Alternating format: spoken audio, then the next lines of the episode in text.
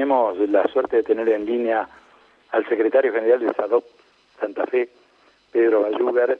Con él vamos a hablar de este tema que mueve eh, cada vez que ocurren aumentos o disminución de casos de COVID a toda la educación, ¿no? Como es la presencialidad o la no presencialidad. Pedro, ¿cómo estamos? Buenos días. Buen día, ¿cómo te va, Carlos? Gracias por atendernos ¿eh? en este día. No, por eh, favor. Bueno, eh, presencialidad, presencialidad este, que en algunos distritos se ha dado, que la provincia aspira a, aumentar en orden a localidades y a distritos que tienen el menor riesgo, este, que es uno de los temas centrales de, de discusión por estas horas en materia educativa, ¿no? Si no es el tema central. ¿Cuál es la opinión de ustedes desde la mirada de la actualidad, de lo que, de lo que está ocurriendo con, con los casos de COVID y con, y con estas curvas que tienen estas oscilaciones, ¿no? Sí, claro. Eh, siempre eh, nosotros consideramos que la educación virtual, a distancia o no presencial, eh, estaba justificada, motivada por cuestiones sanitarias, no por cuestiones pedagógicas, sino que eh, obviamente en función de la, de la evaluación epidemiológica se determinaba la necesidad de recluirnos, por decir de alguna manera, y, y cortar la presencialidad. Nosotros, este, en ese sentido, creemos que hay, en eso vemos dos variables, cantidad de contagios cantidad de camas críticas ocupadas y efectivamente vemos que desciende el número de contagios, pero no desciende el número de camas críticas. Se lanza a partir de mañana la presencialidad eh, desde el nivel inicial eh, y, digamos que en, en otros sectores de la provincia también desde el nivel primario. Y, bueno, ahí nos quedamos un poco sin, sin argumento en función de que no sabemos eh, cuál va a ser la reacción definitiva porque las camas críticas no han disminuido en su ocupación sustancialmente. Bueno, eh, tampoco sabemos que haya, se hayan instalado nuevas camas críticas. Eh, empezamos a transitar nuevamente la presencialidad y, veremos cuál es la respuesta. No quisiéramos que eh, este, este buen suceso del descenso en los contagios este, sea de alguna forma frustrado por esta situación. Vuelvo a repetir lo que muchas veces dije, no por los contagios solamente que se producen en la escuela, que se producen, pero no en forma masiva, pero sí por los contagios que se producen en la movilidad o movilización de personas que genera la presencialidad escolar. Eh, si, si, la evaluación que hicieron desde el ministerio, desde el gobierno de la provincia, es acertada, eh, bueno, creo que empezaremos a transitar la última parte de, este, de esta dolorosa pandemia.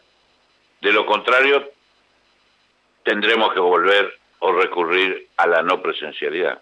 Claro. Ustedes en este contexto de casos que aumentan, casos que disminuyen, ¿han tenido alguna rueda o alguna ronda de consultas con autoridades de educación de la provincia?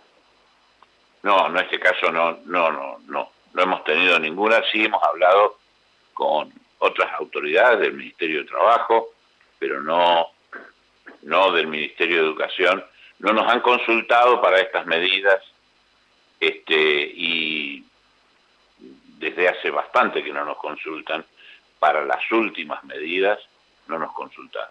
¿Qué ambiente palpan ustedes entre los docentes y las docentes?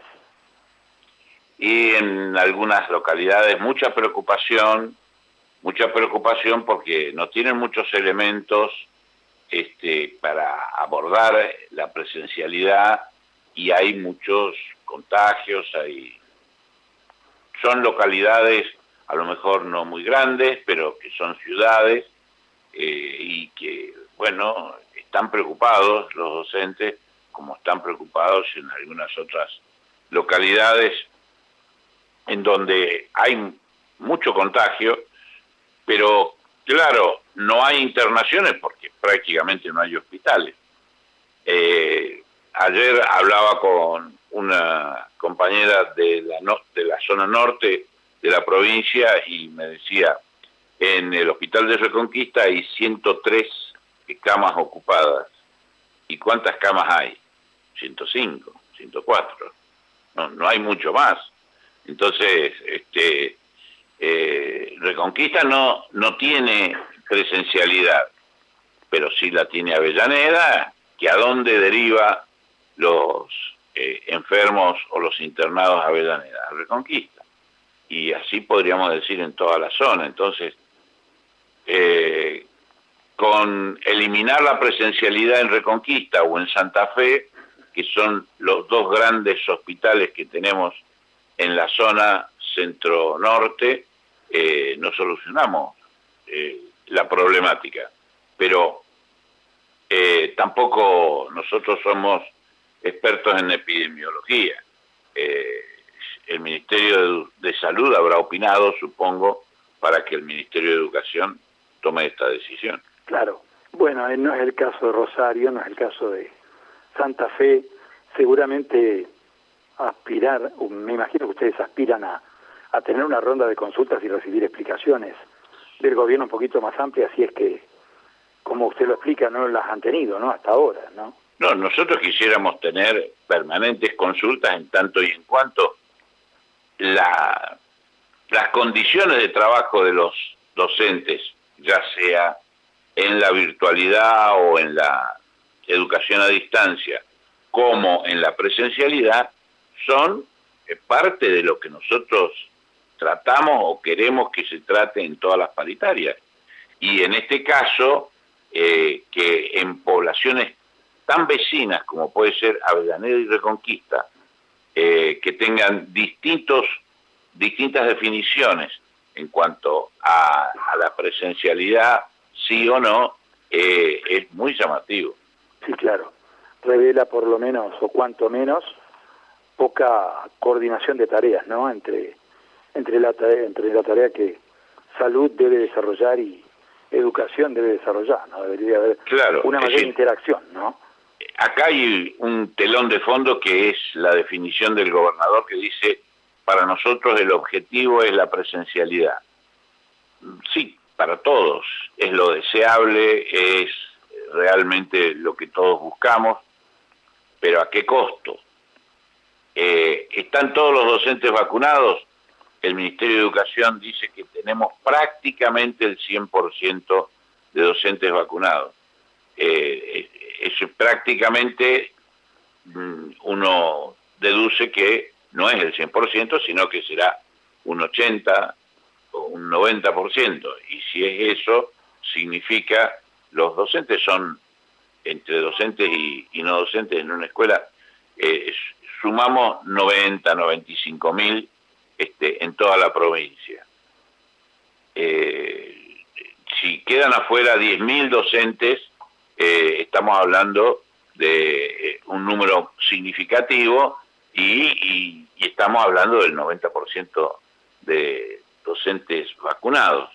y 10 mil vale la pena preocuparse y obviamente esto también la presencialidad eh, va a generar mayor cantidad de reemplazantes que no sé si van a estar ya vacunados o tendrán que gestionar eh, la vacunación.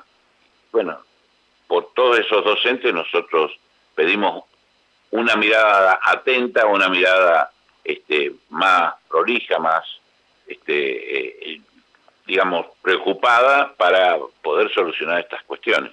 Claro. Muy bien. Pedro, nosotros quedamos atentos eh, a que puedan tener alguna respuesta, ¿no? O alguna convocatoria desde el gobierno a charlar un poco sobre un tema que es realmente muy, muy, muy trascendente, ¿no? Es un tema en el cual estamos hablando de salud, estamos hablando de vida, ¿no? sí, sí, claro.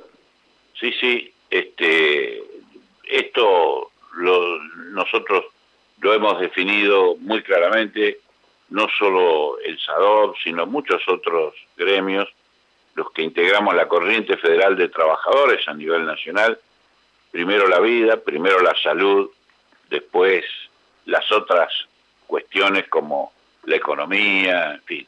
Y creemos que en este caso también eh, el objetivo nuestro de defender es primero la vida, primero la salud. De todos, de todos, de los docentes, de los no docentes y de los alumnos también. Eh, obviamente no somos epidemiólogos ni nada por el estilo, ni lo pretendemos ser.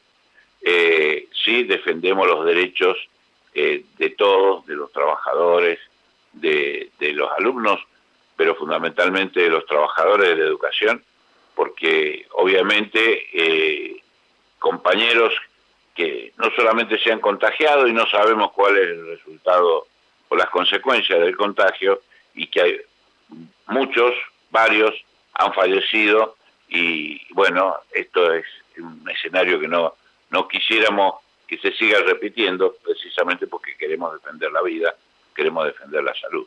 Gracias Pedro, ¿eh? hasta luego. Al contrario, hasta luego. Adiós.